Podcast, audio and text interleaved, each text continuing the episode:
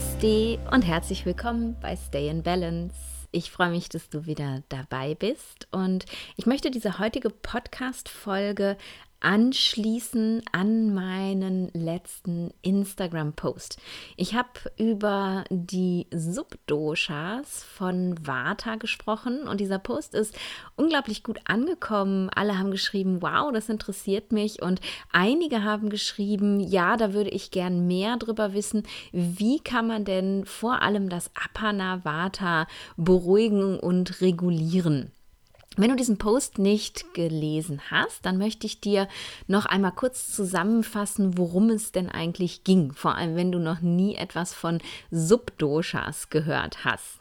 Die Sache mit den Doshas ist ja meistens schon verwirrend genug. Vata, Pitta, Kapha, was bedeutet das jetzt eigentlich und was sind die Eigenschaften und was soll ich denn jetzt essen, wenn ich was habe und was habe ich denn überhaupt? Und ja, das ist ähm, sowieso schon mehr als reich tatsächlich, wenn man mit Ayurveda anfängt, um damit umzugehen.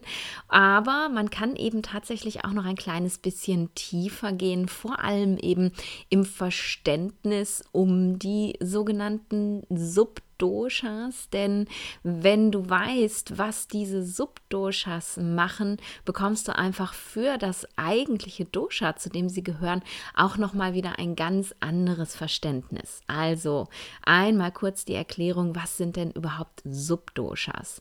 Jedes der Doshas wird noch mal in fünf Subdoshas unterteilt, also Unterdoshas sozusagen. Es sind sogar tatsächlich, wenn man da noch in die Tiefe gehen möchte, noch mehr, aber meistens arbeiten wir als Ayurveda-Mediziner mit diesen fünf Subdoshas. Und diese fünf Subdoshas werden eingeteilt nach ihrer Funktion im Körper. Denn die Doshas, die sind ja nicht nur dafür da, dass du schwarze, rote oder blonde Haare hast oder Sommersprossen oder eben groß bist oder klein bist oder dick oder dünn. Die Doshas sind primär dafür da, dass sie Aufgaben in deinem Körper erfüllen, lebenswichtige Aufgaben. Und je nachdem, um welches Dosha es sich handelt, haben sie eben ganz verschiedene Aufgaben im Körper. Das hast du mich bestimmt öfter schon mal erklären hören. Und diese Aufgaben ähm, dafür gibt es eben nochmal spezielle Untereinheiten der Doshas, die ähm, diese Aufgaben erfüllen. Und bei meinem Instagram-Post habe ich mich zuerst mit den Subdoshas von Vata beschäftigt. Und bei Vata geht es eben, da Vata das Dosha ist, was alles im Körper bewegt, geht es um die Bewegungsrichtungen von Vata. Es gibt ein Subdosha von Vata, das sich aufwärts bewegt, eins, das sich abwärts bewegt, eins, das sich nach außen bewegt, eins nach innen und eins, das zirkuliert. Da will ich jetzt gar nicht in der Tiefe drauf eingehen. Das kannst du dir gerne bei Instagram nochmal durchlesen, was die Aufgaben dieser einzelnen Doshas sind. Das Subdosha, was ich heute einmal rausgreifen möchte, um es nochmal genauer anzugucken, ist das sogenannte Apanavata oder Apanavayu. Das wird ähm, synonym benutzt, der Begriff. Ähm, Vata kennst du schon, Vayu vielleicht noch nicht. Vayu bedeutet Wind und Wind ist im Endeffekt ja bewegte Luft. Und wenn wir eben über Bewegungsrichtungen von Vata sprechen, kann man eben ganz gut auch synonym diesen Begriff benutzen. Der wird vor allem im Yoga gerne verwendet. Und dieses Apana Vayu oder Apana Vata, das ist das Subdosha, was sich nach unten außen bewegt. Und dann kannst du dir anhand der Bewegungsrichtung wahrscheinlich auch schon relativ gut vorstellen, was denn Apanas Aufgabe im Körper ist. Apana bewegt alles, was wir nicht mehr brauchen, beziehungsweise alles, was unseren Körper verlassen soll, nach unten und außen. Denn ähm, ja, die meisten Dinge, die unseren Körper verlassen, verlassen ihn der Schwerkraft folgend. Ähm, und das sind eben zum Beispiel der Stuhlgang, das ist der Urin, das ist die Menstruation Aber das, äh, ja, das ist auch der, der, der Wind im Darm, also Blähungen zum Beispiel. Aber es ist eben auch ähm, das Kind, das ähm, während der Geburt unseren Körper verlässt. All diese Dinge, um eben äh, ja, sich nach außen, also aus uns heraus, um sich bewegen zu können, brauchen die Bewegungsenergie von Apanavata. Und wenn Apanavata sich nicht in seiner normalen Bewegungsrichtung bewegen kann, dann kommt es eben auf dieser Ebene zu Stagnation und es kann dann eben zu körperlichen Problemen kommen. Wenn also der Stuhlgang nicht uns ähm, verlassen kann, so wie er das soll, gibt es Verstopfungen, es kann zu einem Blasen, also so einem Urinverhalt kommen, dass man nicht mehr ja, den Urin loslassen kann. Es kann Menstruationsprobleme machen und ähm, ja, es kann sogar bis zum Geburtsstillstand gehen, dass eben ähm, ja, das das Kind den Körper nicht verlassen kann. All das sind eben kleine und auch große Apana-Themen. Und jedes Subdosha gucken wir auch nochmal auf feinstofflicher Ebene, also auf energetischer Ebene an. Und hier ist eben die Aufgabe von Apanavata ebenfalls das Loslassen. Und es geht eben um äh, das Loslassen von uns nicht mehr dienlichen Emotionen, um das Loslösen von Erinnerungen, die uns stagnieren lassen, ähm, aber auch ganz grobstofflich um das Loslassen von Dingen, also um Anhaftung im Endeffekt, wenn wir ja uns äh, mehr mit Dingen umgeben, die, die uns nicht dienlich sind, wenn wir immer mehr und mehr besitzen wollen und nicht loslassen können, das ist auch ein Apana-Thema. Und ähm, ja, auch, auch ein Thema, das mit Apana zu tun hat, ist Erdung und Urvertrauen.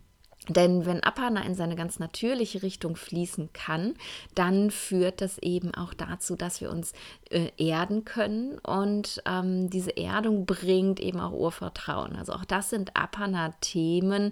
Wenn das Apana stagniert, wenn es sich nicht richtig bewegen kann, dann kann es eben auch auf dieser mental-emotionalen Ebene zu Problemen kommen. Und das ähm, Apanavata aufgrund seines Sitzes im Körper, man sagt eben, es sitzt im unteren Dickdarm, ähm, in den Geschlechtsorganen, in den, im Becken und auch in den Beinen, ähm, aufgrund seines Sitzes kann es eben hier auch noch zusätzlich zu Problemen führen. Also auch irgendwie Probleme mit der Hüfte, mit den Beinen, mit den Gelenken können Apana-Themen sein. Und aufgrund seines anatomischen Sitzes ist ist Apana auch eng mit dem sogenannten Wurzelchakra verbunden. Und da spielt dann eben auch die energetische Ebene wieder rein, denn das Wurzelchakra, das ist das Chakra, das eben äh, ja energetisch bei uns wirklich für Erdung, für Urvertrauen, für Verbindung sorgt. Und wenn das da energetisch Blockaden gibt, haben wir eben auch auf dieser Ebene Probleme. So viel zur Einleitung, was denn dieses Apanavata überhaupt macht. Und ja, anhand der Aufzählung der Probleme ähm, hast du jetzt vielleicht auch schon gedacht, ui, habe ich vielleicht ein Apana-Thema? Und ja, sehr, sehr viele Menschen haben tatsächlich in unserer Welt entweder grob oder feinstofflich ein Apana-Thema, ähm, weil wir einfach in einer Welt leben, die es uns schwer macht, ein gut fließendes Apana zu haben. Denn ähm, das Apana kommt zum Beispiel sehr, sehr schnell aus der Balance, wenn wir unseren natürlichen Bedürfnissen nicht nachgeben. Natürliche Bedürfnisse sind eben zum Beispiel Stuhlgang und Wasser lassen, aber eben auch Blähungen loswerden, aber eben auch unsere, unseren Emotionen nachzugeben. Also auch mal weinen zu können, wenn wir weinen müssen, also Tränen loszulassen, auch mal wütend wütend zu sein, wenn es eben ja an der Zeit ist. Also auch das sind natürliche Bedürfnisse. Und wir leben leider in einer Welt, in der all das irgendwie ja unbemerkt auch häufig viel zu kurz kommt. Also, dass wir ja so viel Stress haben im Alltag, so viel zu tun, dass ähm, die natürlichen körperlichen Bedürfnisse gerne mal verschoben werden. Wir merken, die Blase ist eigentlich voll, aber ach, jetzt ist keine Zeit, mache ich später. Und irgendwann, wenn dann die Blase am Rippenbogen steht, sozusagen, dann geht man doch mal zur Toilette. Auch ähm, Stuhlgang wird häufig unterdrückt und Blähungen, äh, ja, das gehört sich natürlich ja auch nicht in der Öffentlichkeit. Also wird es auch unterdrückt, aber wir unterdrücken eben auch vor allem unsere Emotionen, weil sie in irgendwelchen Situationen, in denen sie eigentlich rauskommen müssten, ja, da vielleicht nicht hingehören, weil man ähm, vielleicht meint, in dieser Situation nicht weinen zu dürfen, nicht wütend sein zu können, sich zusammenreißen zu müssen, funktionieren zu müssen. Und all das führt eben auf Ebene von Apana zu Problemen. Und dazu kommt eben auch noch, und das geht vor allem uns Frauen was an, wenn du jetzt als Mann hörst, ist es für dich aber vielleicht auch interessant, ähm, wenn du eine Partnerin hast. Ähm, denn auch das, das Unterdrücken der natürlichen Bedürfnisse im weiblichen Zyklus kann zu argen Apana-Problemen führen. Denn ähm, wir müssen als Frauen in dieser Welt immer gleich funktionieren. Es ist völlig egal, ob wir gerade unsere Tage haben oder prämenstruell sind oder ähm, gerade in der, in der Kafferphase unseres Zyklus sind. Ähm, wir und, und, und vielleicht was ganz anderes brauchen. Wir müssen immer gleich funktionieren. Von uns wird als Ehefrau, als Mutter, als Partnerin, als Arbeitnehmerin, als Chefin, als ähm, was auch immer wir sind, in welcher Rolle wir uns gerade befinden, immer erwartet, dass wir funktionieren, dass wir abliefern, dass wir leisten Natürlich wird das auch von den Männern erwartet, aber wir haben eben als Frauen, die wir einfach zyklische Wesen sind, oft ganz andere Bedürfnisse als das. Wir brauchen ganz andere Sachen, je nachdem, in welcher Zyklusphase wir uns befinden. Und wir erlauben uns viel zu selten eben diesen Bedürfnissen nachzugehen. Das ist tatsächlich nochmal eine ganz andere Pod Podcast-Folge, die da, ja, da könnte ich nochmal eine ganze Folge drüber sprechen. Wenn dich das interessiert, äh, dann lass mir doch einen Kommentar da. Ähm, äh, vielleicht bei Instagram oder du schreibst mir eine Nachricht oder du antwortest auf, auf eine, als E-Mail auf die Podcast-Folge. Du findest die E-Mail-Adresse in den Show Notes oder du lässt mir eine Bewertung da bei iTunes oder Spotify und schreibst mir da, ob dich das interessiert, dass ich mal über die natürlichen Bedürfnisse von Frauen im Zyklus spreche. Ah, für diese Folge wäre das jetzt definitiv ein bisschen viel. Also dieses Unterdrücken unserer ganzen natürlichen Bedürfnisse führt eben dazu, dass das Apana aus der Balance geraten kann, dass es eben nicht mehr seine natürliche Flussrichtung einnehmen kann. Und das kannst du dir super gut vorstellen, wenn du schön die, die Schließmuskeln ähm, zuhältst des Darms oder der Blase, dann schickst du die Energie ja wieder nach oben. Sie soll aber nach unten außen fließen und du ja machst sozusagen äh, ja die die Tür zu, du baust eine Mauer, du verschließt und schickst damit Energie in die Gegenrichtung, in die falsche Richtung.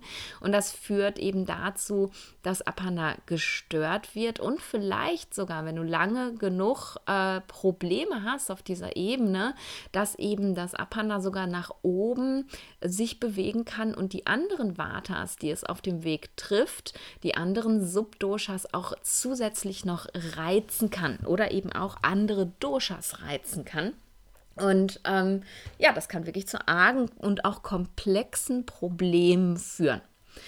Und jetzt ist die Frage, was mache ich denn dagegen? Reicht es jetzt, dass ich immer äh, zur Toilette gehe, wenn ich pipi muss, oder kann ich da noch mehr tun?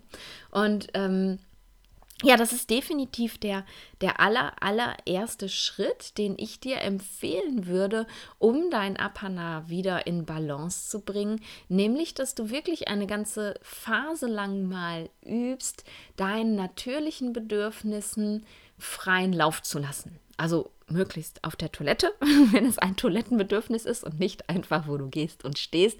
Aber du weißt, was ich meine. Denn du, ähm, ja, spür einfach mal in deinen Körper rein und nimm wahr, was braucht mein Körper jetzt gerade. Dieses Üben, den natürlichen Bedürfnissen nachzugeben, ist auch eine ganz, ganz tolle Übung, wieder mit seiner inneren Weisheit in Kontakt zu kommen.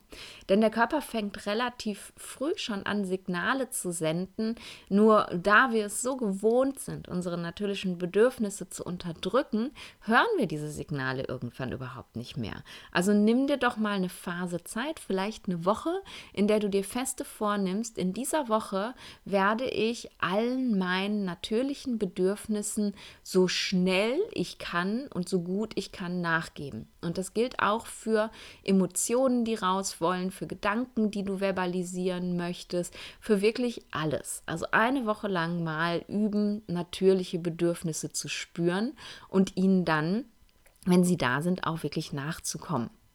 Mm, und dann geht es natürlich vor allem auch darum, wo haben wir denn ein Problem, also welches körperliche Problem zeigt an, dass das Apana nicht richtig funktioniert.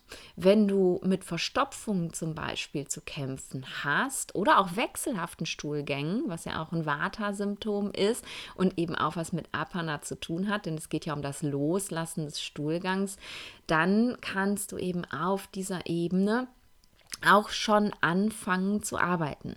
Also nicht nur generell Vata äh, harmonisierend essen und Vata harmonisierender Lebensablauf und und und. Das weißt du alles, wie man ja Vata äh, in seine Balance zurückbringt, sondern eben ganz gezielt schauen, was kann ich tun, um meinen Stuhlgang wieder in die richtige Richtung zu bewegen.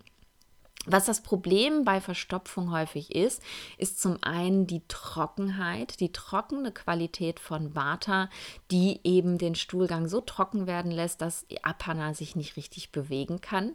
Und da geht es um, klar, Feuchtigkeit. Also wie kannst du Feuchtigkeit in deinen Körper, in deinen Darm bringen, damit der Stuhlgang eben deswegen nicht stagniert? Da geht es in der Ernährung vor allem um gute Öle. Wir nutzen im Westen viel zu wenig Öl vor lauter Angst, wir könnten zunehmen. Aber wenn dein Darm sagt, hey, wir haben hier ein Apana-Problem, dann brauchst du diese Öle. Dann darfst du dann nicht darauf verzichten. Also schau mal, wie du mehr gute Öle in deine Ernährung integrieren kannst. Ein Teelöffelchen mehr zum Kochen, vielleicht Kokosöl über dein, dein Morgenporridge oder dein, im Morgenporridge deine ähm, Gewürze schon in Kokosöl andünsten. Du kannst auch mit Nussmusen arbeiten, die eben gesunde Fette, gesunde Öle enthalten. Ähm, ich koche zum Beispiel auch wahnsinnig gerne mit Tahin, also mit Sesammus, was eben auch gesunde Fette enthält. Also da mal wirklich schauen, wie kannst du mehr Feuchtigkeit über die Nahrung reinbringen. Dann ist es natürlich extremst wichtig, genügend zu trinken. Gerade Vata-Menschen neigen dazu, das eben nicht zu tun und gerne mal ein vertrocknetes Rosinchen zu sein. Ich spreche da aus eigener Erfahrung. Ich kann es den ganzen Tag über vergessen zu trinken. Wenn ich mich irgendwo äh, ja, in einem meiner Vata-Strudel befinde, voll fokussiert an irgendwas arbeite, dann ähm, ist es einfach lost. Also da auch mal wirklich gucken, beobachte mal, wie viel trinkst du eigentlich pro Tag und du solltest schon zwei Liter schaffen, ähm, um eben deinem Vata genug Flüssigkeit Flüssigkeit zu geben, ganz, ganz wichtig. Und wenn all das nicht funktioniert, dann kannst du auch noch versuchen, Flüssigkeit in den Darm direkt hinein zu transportieren. Und das mache ich mit meinen Klienten immer mit Leinsamen. Denn die Leinsamen, das hast du vielleicht äh, schon mal hm, gesehen, wenn du sie irgendwo mit rein kochst, ähm, die quellen auf und dann werden die äh, so richtig glibberig glitschig. Die kriegen so, ein, so eine Schleimi-Schicht und das ist das Wasser Wasser, was die einlagern. Und wenn du Leinsamen morgens, ähm, bevor du irgendwas isst, mal in ein Glas gibst, mit heißem Wasser überschüttest, wartest, bis das Wasser so Trinktemperatur hat und dann die Glibberpampe, die entstanden ist, äh, dir auf Ex zuführst, also austrinkst sozusagen, ähm, dann transportieren eben diese Leinsamen, die du auf nüchternem Magen einnimmst, die Flüssigkeit, die sie gespeichert haben, direkt in deinen Darm und dahin, wo die Flüssigkeit eben gebraucht wird. Und damit kannst du eben deinem Apana, wenn du Verstopfungsprobleme Probleme hast, schon ganz, ganz, ganz viel helfen. Und wenn auch das nicht funktioniert, dann würde ich dir empfehlen, definitiv einmal mit einem Ayurveda-Arzt zu sprechen, ob man da auf der Ebene nicht noch mehr tun kann. Ja, das war das Apana im Darm, wo du eben auch noch ganz klar siehst, dass du ein Apana-Problem hast, sind Menstruationsschmerzen. Denn wenn das Apana stagniert, also sich nicht richtig nach unten bewegen kann, dann neigt es dazu, Schmerzen auszulösen. Und wenn du regelhaft bei jeder Blutung Schmerzen hast, denn das ist nicht normal, Unterleibschmerzen während der Periode sind definitiv nicht normal, dann kann ich dir nur empfehlen, tu was für dein Apana. Und auch auf dieser Ebene ist es natürlich ganz wichtig zu gucken, habe ich während der Menstruation zum Beispiel auch Verstopfung? Das haben ganz, ganz viele Frauen. Ähm, dann kannst du auch diese Verstopfungstipps von vorhin nutzen für dich. Wenn es aber tatsächlich nur um Unterleibsschmerzen geht, dann geht es eben darum, dieses stagnierte Apana zu lösen, damit es sich wieder bewegen kann. Und da kannst du eben schon bevor die Menstruation losgeht, mit anfangen, indem du Ölmassagen machst des Unterbauchs des Bauchs, kannst den ganzen Bauch massieren. Unterbauch ist eben da, wo das Water stagniert, das Apana. Und du kannst halt so drei Tage bevor die Menstruation losgeht, einfach mal jeden Abend, bevor du ins Bett gehst, mit einem guten Sesamöl deinen Bauch massieren, damit sich dieses stagnierte Water dort löst. Und dann, wenn die Menstruation eben losbricht, weil die Menstruation ist eben die Abwärtsbewegung von Apana. Wenn die Menstruation losbricht, dann sollten eben die Schmerzen deutlich geringer sein und wenn du das regelmäßig über einen längeren Zeitraum machst, auch einfach weg sein.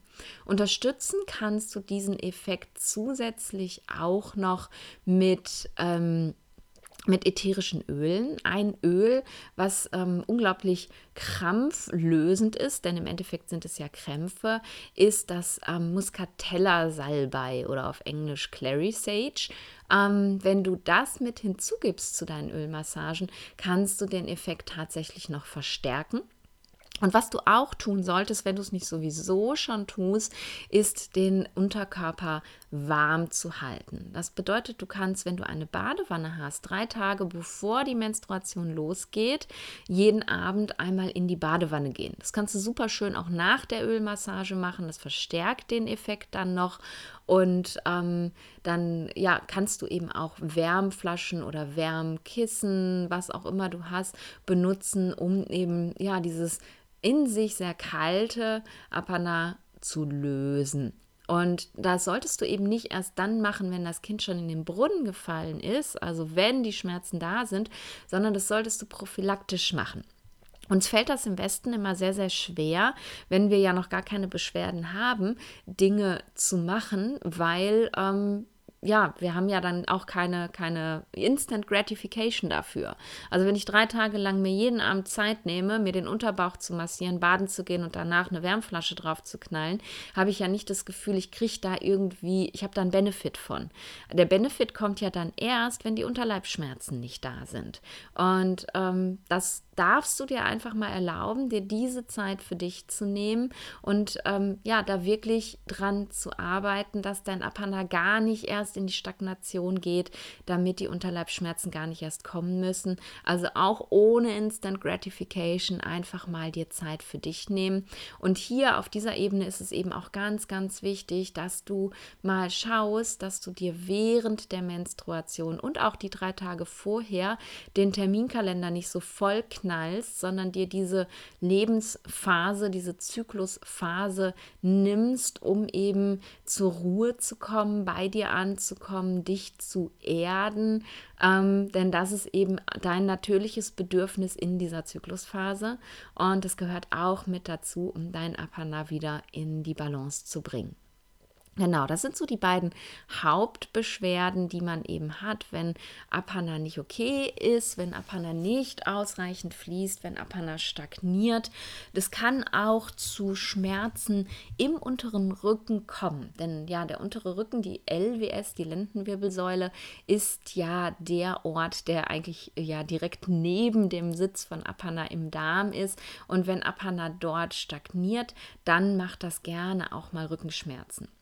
Und das ist ja so mein großes Thema der letzten Jahre. Je älter ich werde, desto, äh, ja, desto mehr wird es tatsächlich auch, wobei ich nicht denke, dass es was mit dem Alter zu tun hat, sondern einfach auch damit, dass ich bewusster werde für mich. Und wahrscheinlich hatte ich das Thema vorher auch. Früher habe ich das nur während der Menstruation gehabt, dass mir der Rücken wehtat. Jetzt ähm, ist es immer häufiger mal da und je weniger ich auf mich achte, desto mehr wird das. Also das ist auch mein persönliches Alarmsignal, dass das Vata wieder hochgeht, wenn mir der Rücken wehtut. Und auch das kann dein persönliches Alarmsignal sein. Wenn du merkst, du hast Schmerzen in der Lendenwirbelsäule, dann stagniert dein Apana dort. Und was du dort tun kannst, ist zum Beispiel eben auch Ölmassagen. Du musst gar nicht den ganzen Körper jeden Tag mit Öl massieren, aber massier doch einmal am Tag die schmerzenden Stellen mit Öl. Und auch hier funktioniert Wärme total gut. Und was hier auch super funktioniert, was jetzt bei Unterleibkrämpfen nicht so optimal geht, ist eine Akupressurmatte.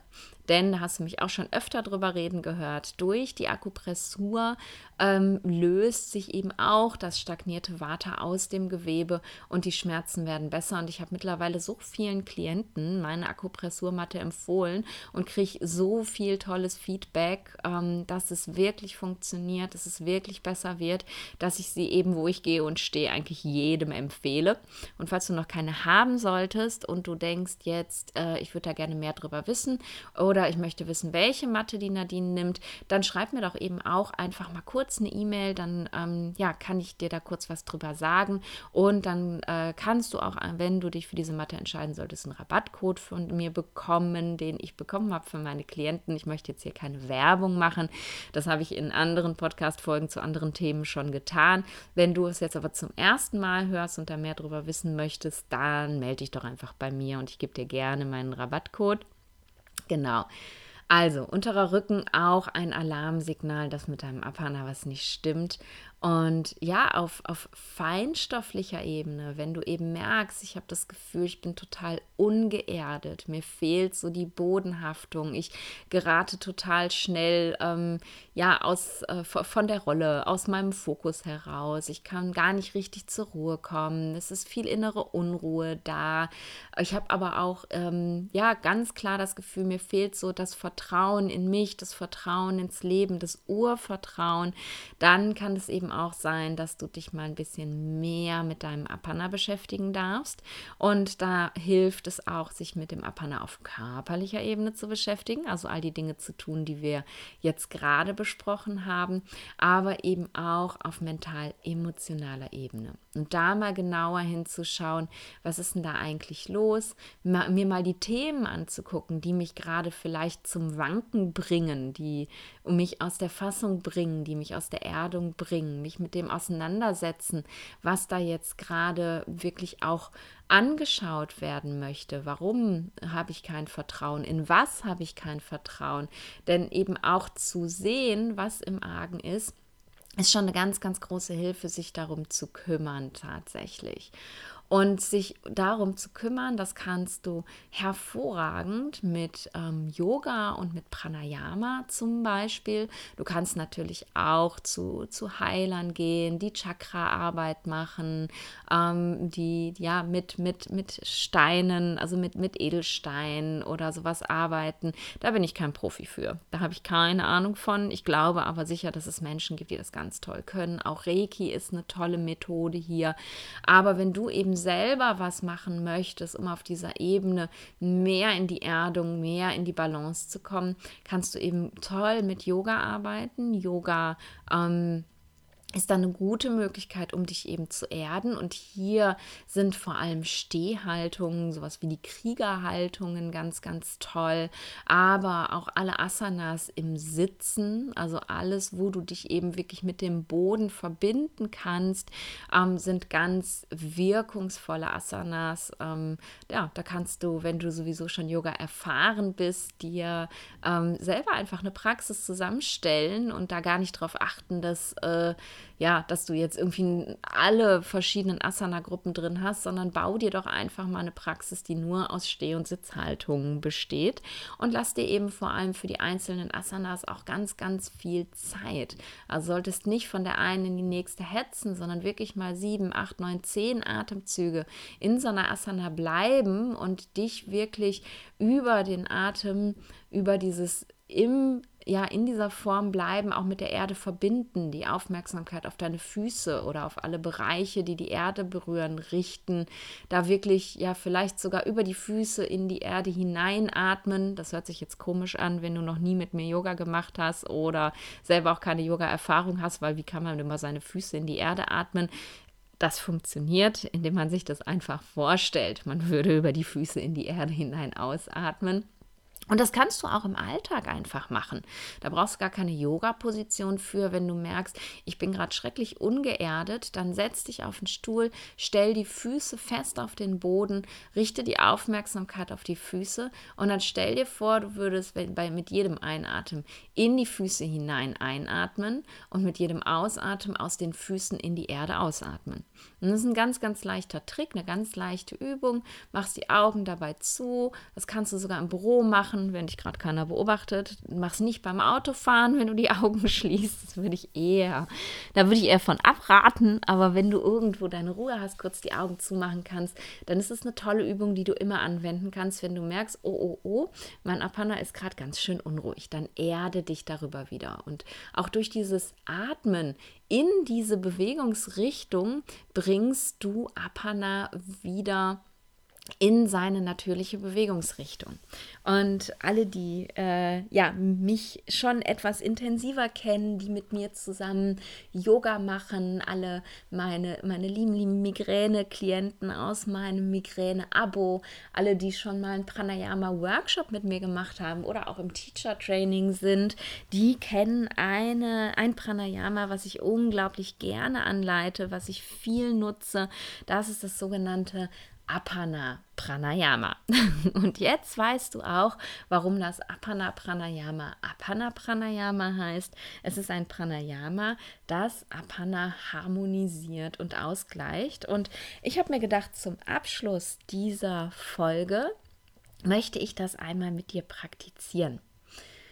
Wenn du jetzt gerade im Auto sitzt ähm, oder ja, laufen musst und nicht stoppen kannst, dann solltest du es jetzt nicht mit praktizieren, sondern dann kannst du dir das für später aufheben. Wenn du deine Ruhe hast, spulst du einfach zu diesem Punkt hier zurück. Und wenn du ähm, ja jetzt deine Ruhe hast und sitzen kann, kannst, dann machen wir das jetzt zusammen. Dann komm einmal in eine aufrechte Sitzposition.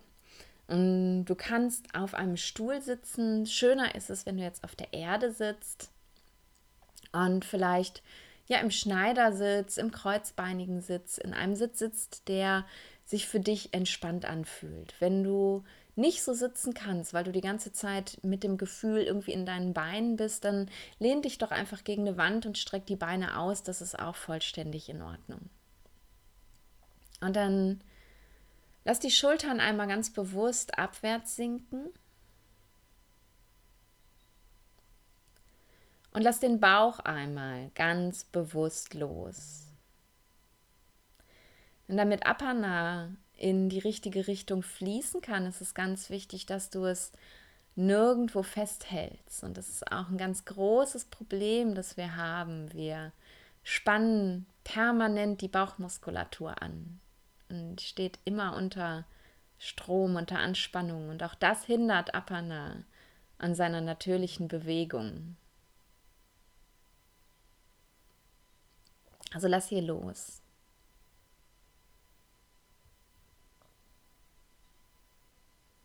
Und dann stell dir jetzt mal vor deinem inneren Auge deine Wirbelsäule vor. Stell dir vor, wie die Wirbelsäule an deinem Schädel entspringt und bis nach unten in dein Becken zieht. Du musst jetzt auch gar kein anatomisch korrektes Bild deiner Wirbelsäule vor Augen haben. Hm, schau, was du sehen kannst.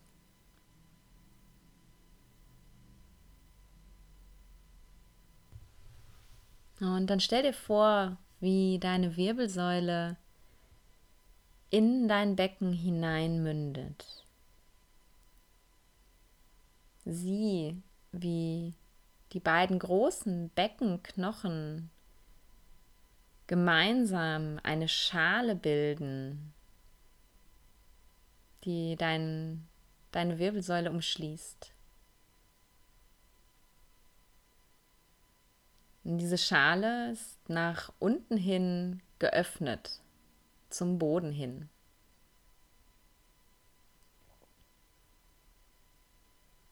Und behalte dieses Bild vor deinem inneren Auge.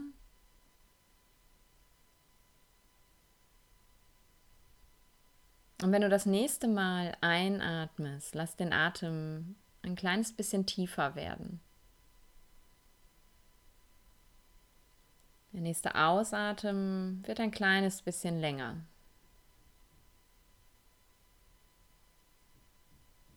Einatmen wird nochmal tiefer. Und ausatmen länger.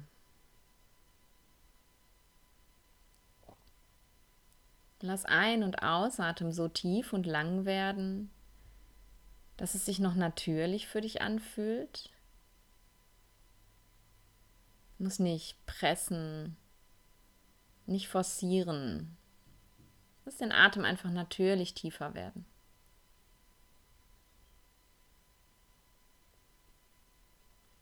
Und wenn du das nächste Mal einatmest, dann stell dir vor, wie du die Wirbelsäule entlang nach unten bis in dein Becken einatmest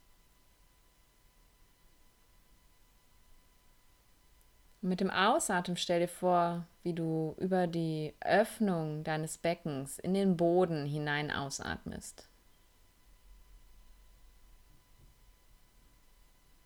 Atme die Wirbelsäule entlang nach unten. Und atme aus in den Boden.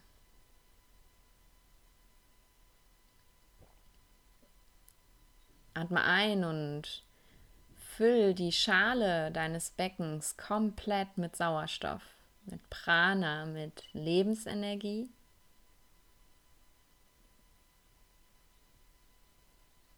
Und ausatmen schickst du all das in den Boden hinein und erdest dich hierüber, verbindest dich mit dem Boden. Tiefer einatmen entlang der Wirbelsäule nach unten, bis das ganze Becken gefüllt ist mit Sauerstoff.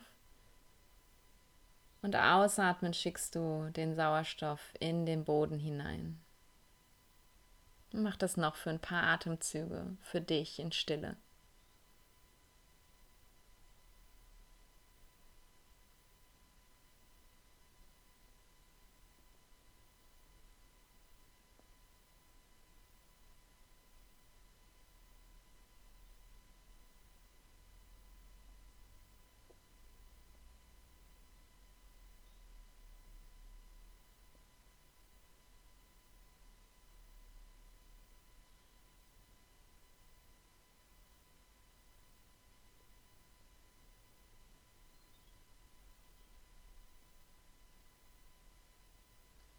Und dann löst du dich langsam von dem inneren Bild deiner Wirbelsäule und deines Beckens. Löst deine Aufmerksamkeit wieder von deinem Atem. Und kommst langsam wieder hier an. Dieses Pranayama kannst du bei allen Apana-Beschwerden nutzen, nicht nur auf mental-emotionaler Ebene hilft es dir, dich zu erden. Auch auf ganz körperlicher Ebene, wenn du Verstopfung hast, wenn du Unterleibschmerzen hast, kann es dich unterstützen, deinen Apana wieder in Balance zu bringen. Ich hoffe, diese Folge hat dir gefallen. Ich hoffe, diese Folge hat dir ein bisschen mehr Verständnis für dein Vata gebracht. Und ich hoffe, du bist auch nächste Woche wieder dabei bei Stay in Balance.